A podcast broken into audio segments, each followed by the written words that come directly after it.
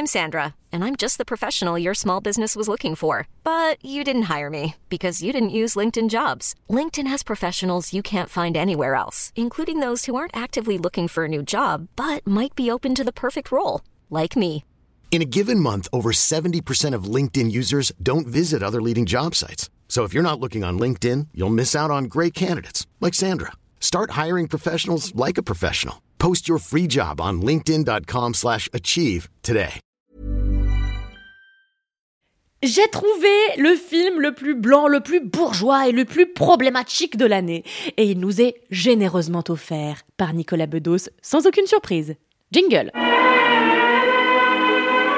je me suis toujours demandé ce que ça faisait d'être un homme blanc privilégié, un individu que le genre et l'apparat lui valent d'être considéré au-dessus des saintes lois, qui peut invectiver, s'autoriser toutes les sorties, même les plus graves, même les plus problématiques, sans qu'on lui tape jamais sur les doigts au prétexte que c'est un artiste. Je me suis toujours demandé ce que ça faisait de vivre dans une tour d'argent, à se repaître de qui l'on est, du pouvoir qu'on exerce sur la société, simplement en existant, simplement en étant un enfant du népotisme.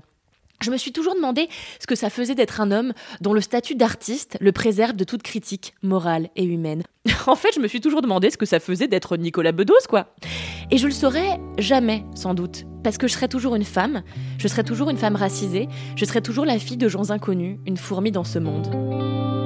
Wow, it's getting deep. Et ce que je sais, ce que je tiens pour certains, c'est que le cinéma est truffé de ces hommes-là, talentueux certes, et personne ne dira le contraire, de ces hommes qui se croient tout permis et qui font de toutes les permissions qu'on leur donne des œuvres de cinéma.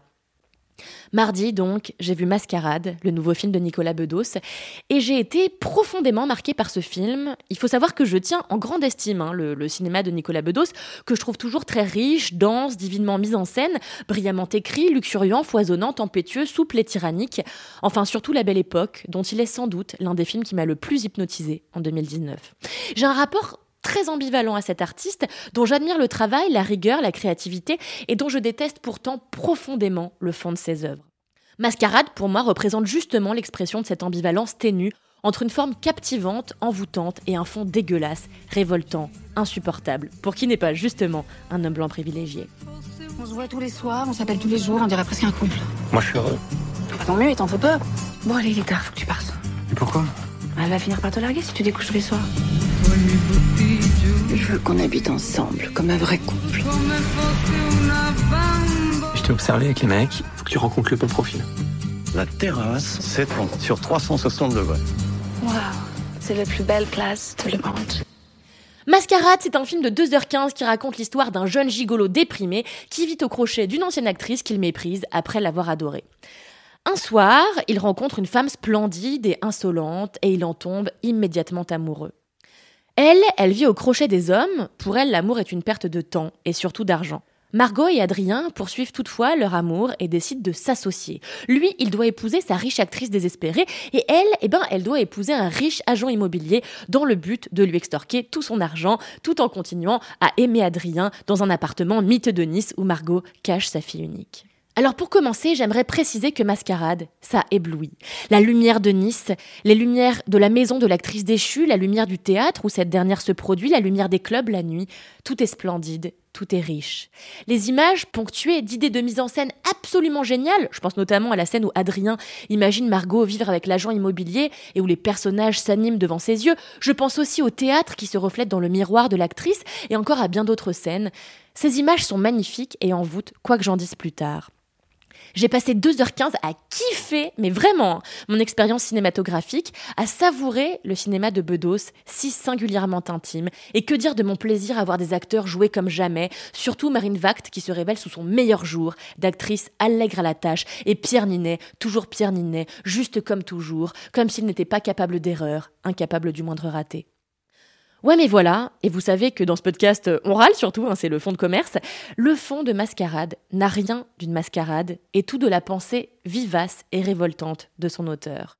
Dans ce film, qui veut se donner à bien des égards des airs féministes, il n'en est strictement rien, je vous prie de le croire, et c'est même tout l'inverse qui se joue à l'écran et dans les lignes des acteurs. Dans Mascarade, aucun personnage n'a droit à la nuance. Toutes les femmes sont soit complètement folles et hystériques, selon les clichés sur la folie et l'hystérie qui datent du siècle dernier, voire de celui d'avant, soit totalement victimes.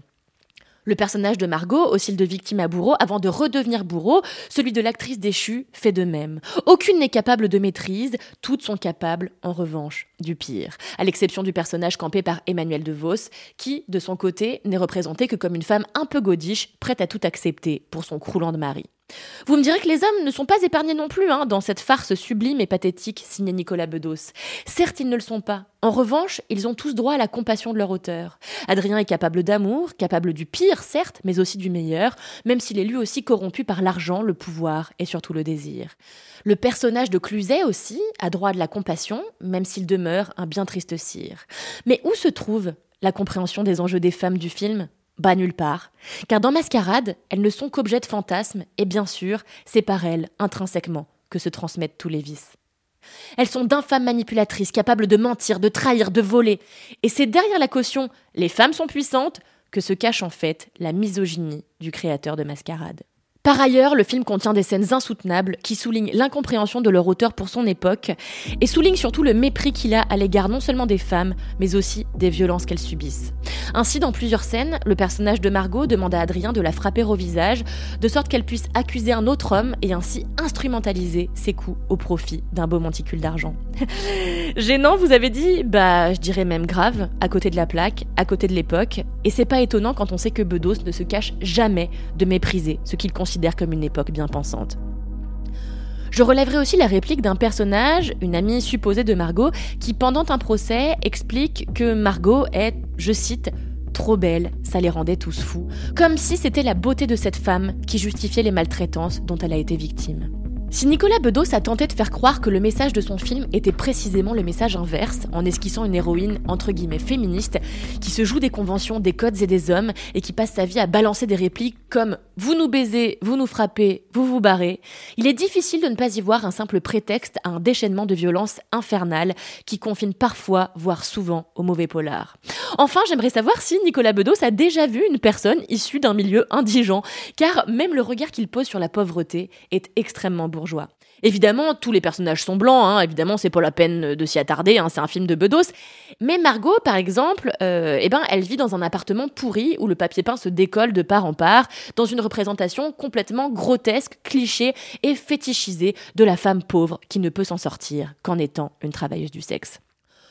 Beaucoup de journalistes ont fustigé la Palme d'Or 2022, qui s'appelle Sans filtre, arguant qu'elle n'était qu'un vulgaire pastiche sur nos sociétés du paraître, et je ris de l'ironie quand le nouveau film de Nicolas Bedos est qualifié de génial par ces mêmes critiques, quand l'auteur et réalisateur s'attellent en fait à la même tâche, mais sans l'autodérision que pouvait avoir la Palme d'Or.